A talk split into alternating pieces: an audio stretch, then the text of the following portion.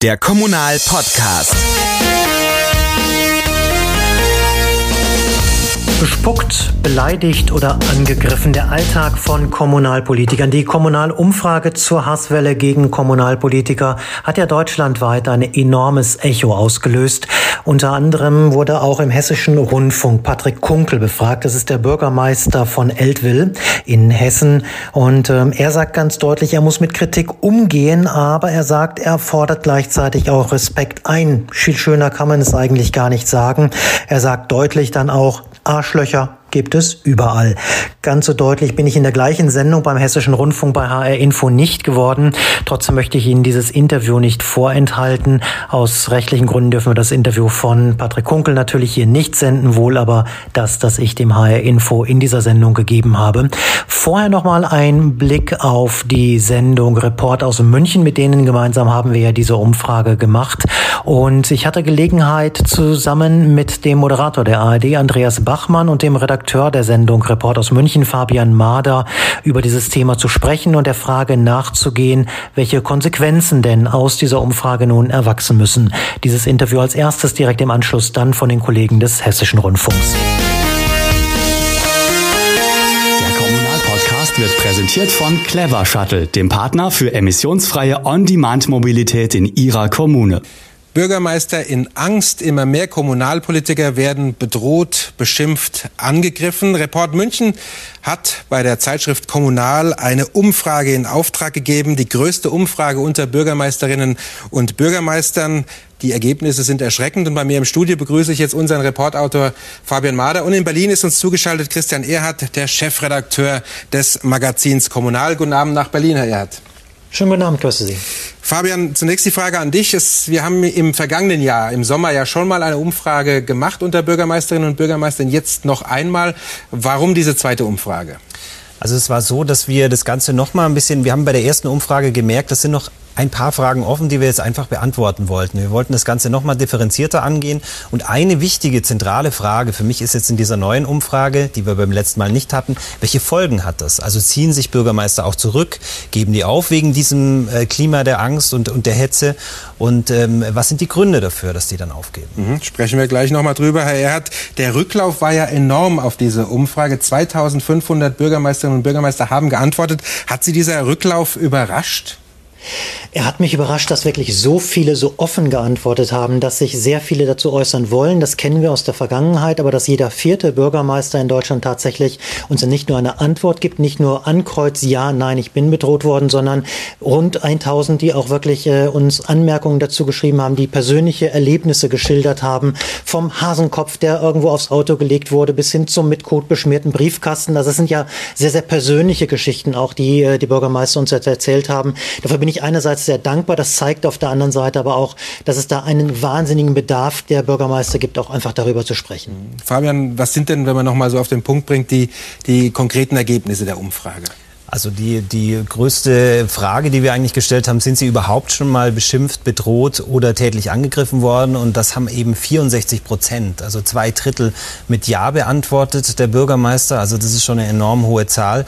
Auch wenn man konkret nach körperlichen Attacken fragt, ähm, da sagen eben neun Prozent der Bürgermeister, sie sind schon mal selbst körperlich attackiert worden. Und wenn Sie dann mal in Ihre Gemeinde hineinschauen, also sind auch Mitarbeiter oder Ratsmitglieder schon attackiert worden, da ist es in 20 Prozent Prozent der Kommunen der Fall, dass eben es da schon tätliche Angriffe gab. Mhm.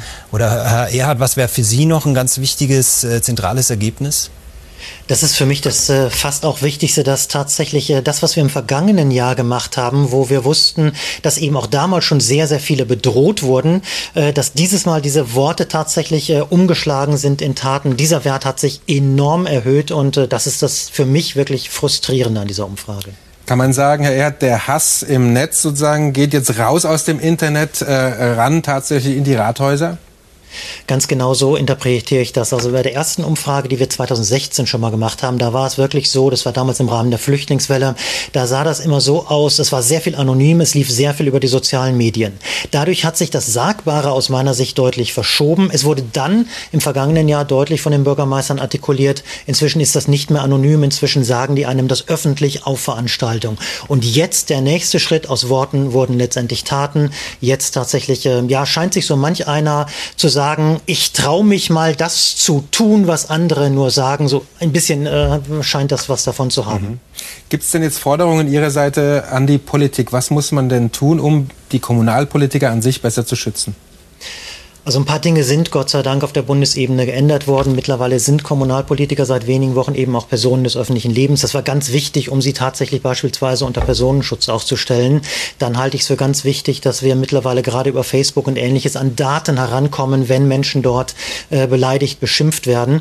Das alles ist aber Makulatur, wenn am Ende, ich sage mal, Gerichte es nicht umsetzen können, weil es an Gerichtsmitarbeitern fehlt, weil äh, häufig auch bei der Polizei es immer noch so ist, wenn Bürgermeister sich dort melden, das wurde uns auch in dieser Umfrage wieder bestätigt, dass man ihm bei der Polizei sagt, naja, ein Satz wie, ich weiß, wo deine Kinder zur Schule gehen, ist doch an sich noch keine Bedrohung, das kann ich so noch gar nicht aufnehmen.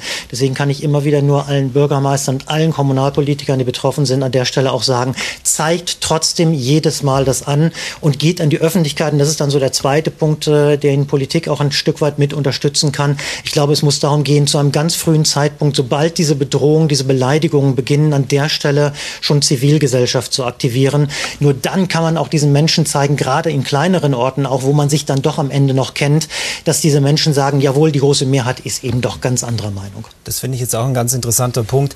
Also ich habe mit einer Bürgermeisterin auch gesprochen bei Augsburg. Ähm, die hat Schlimmes erlebt. Äh, zum Beispiel wurde ihr Auto äh, mit Kot beschmiert. Die, die hat wirklich, äh, sie hatte einen Nagel im Reifen, den sie dann auf der Autobahn festgestellt hat. Also schon auch richtig harte Attacken. Mhm. Sie hat gesagt, das hätte sie irgendwie verdaut. Aber was ihr wirklich schwer gefallen ist zu verdauen, dass es so eine schweigende Mehrheit gibt. Also dass da wenige eigentlich jetzt öffentlich aufgestanden sind und gesagt haben, das ist unsere Bürgermeisterin, das geht gar nicht. Das hat ihr gefehlt und das ist für Sie jetzt auch der Grund, sich zurückzuziehen nach zwölf Jahren und zu sagen, für wen kämpfe ich hier eigentlich? Also eine Botschaft auch an alle Bürgerinnen und Bürger. Vielen herzlichen Dank für dieses Gespräch. Christian Erhardt, Chefredakteur der Zeitschrift Kommunal in Berlin. Dankeschön und Fabian Mader bei uns im Studio. Dankeschön. Dankeschön. Gerne. Mal ganz davon abgesehen, dass es selbstverständlich schon längst auch die Frau Bürgermeisterinnen gibt, so richtig Freude bei der Arbeit haben beide heute häufig nicht mehr. Zwei Drittel aller Menschen in diesem Amt waren schon Anfeindungen ausgesetzt. Vielen von ihnen schlägt so viel Hass entgegen, dass sie überlegen, ihr Amt aufzugeben. Das ist das Ergebnis einer neuen Studie. Dazu hat die Zeitschrift Kommunal fast 2500 Bürgermeisterinnen und Bürgermeister in ganz Deutschland befragt. Das ARD-Magazin Report München berichtet heute Abend darüber. Chefredakteur der Zeitschrift Zeitschrift ist Christian Erhardt. Ich habe ihn gefragt, wenn es heißt, Sie sind Anfeindungen ausgesetzt, die Bürgermeisterinnen und Bürgermeister, wie müssen wir uns das vorstellen? Also was erleben Sie genau? Es ist die komplette Bandbreite, die wir erleben. Ähm, wir haben vor allem bei den Angriffen, ich sage mal, den abgeschlagenen Hasenkopf, der vor die Haustür gelegt wird, die tote Ratte, die vor die Haustür gelegt wird. Dann erzählen uns Bürgermeister über Hundekot, mit denen ihr Briefkasten beschmiert wird.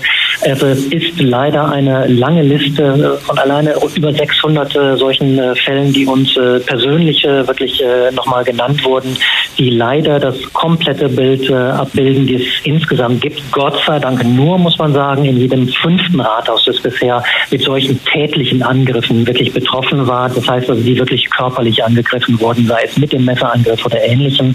Aber zwei Drittel aller Rathäuser hatten bereits, wie Sie das eben so nannten, mit Beleidigungen und mit Bedrohung zu tun. Also das ist an der Tagesordnung nahezu in allen Kommunen. Interessanterweise auch in kleinen Gemeinden, wo man denken sollte, jeder kennt eigentlich jeden. Ist das denn mal abgesehen von den körperlichen Angriffen natürlich anonym oder kommen die Anfeindungen auch von Menschen, die tatsächlich ihren Namen nennen? Das ist das, was mich persönlich besonders erstaunt hat. Wir haben diese Umfrage das erste Mal im Jahr 2016 gemacht und da war es tatsächlich fast ausschließlich anonym. In der Regel über die sozialen Netzwerke, die es kamen oder äh, anonyme Briefe, die kamen. Dann haben wir im vergangenen Jahr die Umfrage gemacht, da hat sich das heraus aus dieser Anonymität tatsächlich auch auf Veranstaltungen gezeigt. Aber es blieb zumindest bei Beleidigungen, bei Bedrohungen, aber es wurde nicht tätlich. Und das ist der Unterschied, den wir jetzt in diesem Jahr ganz massiv feststellen, wo wir mehr als eine Verdopplung der Fälle tatsächlich von körperlichen Angriffen haben. Also wir haben so ein bisschen festgestellt, dass äh, ja aus Worten einfach Taten geworden sind. Das Sagbare, das zunächst im Internet anonym stattfand, hat sich verschoben zum Sagbaren im öffentlichen Raum und jetzt werden eben aus diesen Worten mehr und mehr eben auch Taten. Wir hören und lesen immer wieder und Ihre Studie belegt das ja auch, dass viele überlegen, aufzuhören. Dann bleibt so ein Posten auch mal unbesetzt. Was heißt das für die Demokratie auf kommunaler Ebene? Wir haben schon jetzt die Situation, dass mehr als 100 Bürgermeisterposten in Deutschland nicht besetzt sind. Ganz viele, wo es nur noch einen Kandidaten überhaupt gibt. Das ist demokratietheoretisch natürlich eine Katastrophe. Und äh, langfristig muss man sagen, ist das das Ehrenamt, das letztendlich dort dem Gar ausgemacht wird. Ich fürchte, dass wenn sich immer weniger tatsächlich bereit sind zu engagieren, das betrifft nicht nur Bürgermeister, das betrifft dann auch die Gemeinderäte, dass dann natürlich einfach eine ganz wichtige Säule der Demokratie wegbricht. Und ich bleibe dabei, das, was vor Ort passiert, ist nun mal das, was eigentlich tatsächlich am nahbarsten für die Bürger ist. Auch die Bürger entfernen sich damit noch weiter von Politik. Das hat Auswirkungen auf die Politik im Kleinen, aber durchaus auch im Großen. Was folgt für Sie daraus? Also brauchen diese Menschen mehr Personenschutz, also etwa so wie ihn auch Minister oder die Kanzlerin haben? Oder wie könnte irgendeine Art von Lösung für das Problem aussehen? Das ist eine ganz, ganz schwere Sache, weil es sehr, sehr breit ist. Ja, ich äh, habe mich sehr gefreut, dass der Bundestag jetzt endlich auch Kommunalpolitiker tatsächlich äh, sieht als Menschen des öffentlichen Lebens, sodass so etwas wie Personenschutz im Notfall möglich wird überhaupt. Ich glaube aber, es ist viel, viel wichtiger, so früh wie möglich, und das sagen wir allen Bürgermeistern immer wieder, auch dann, wenn es nur in Anführungsstrichen zu verbalen Beleidigungen kommt, die Öffentlichkeit zu suchen, sehr schnell die Zivilgesellschaft zu engagieren und zu aktivieren. Das erfahrungsgemäß in den Kommunen, wo es das gegeben hat, wo sehr schnell reagiert wurde, funktioniert, weil gerade auch diese potenziellen Täter sehen müssen, dass eben eine Mehrheit der Gesellschaft anders denkt. Wir haben häufig den Eindruck, dass äh, das, was im Internet äh, gesagt wurde, da denken dann viele Menschen, das denken ja viele andere auch, dann traue ich mich mal, das zu sagen. Und jetzt kommt so dieses, viele trauen sich ja, das zu sagen, dann zeige ich jetzt mal mutig, wie ich bin und hau richtig drauf. Dem müssen wir so früh wie möglich Einhalt gebieten. Und ich glaube, das ist nur mit einer massiven Öffentlichkeit und äh, mit einer massiven Zivilgesellschaft, die aktiviert werden muss, möglich. Sagt Christian Erhardt, Chefredakteur der Zeitschrift Kommunal.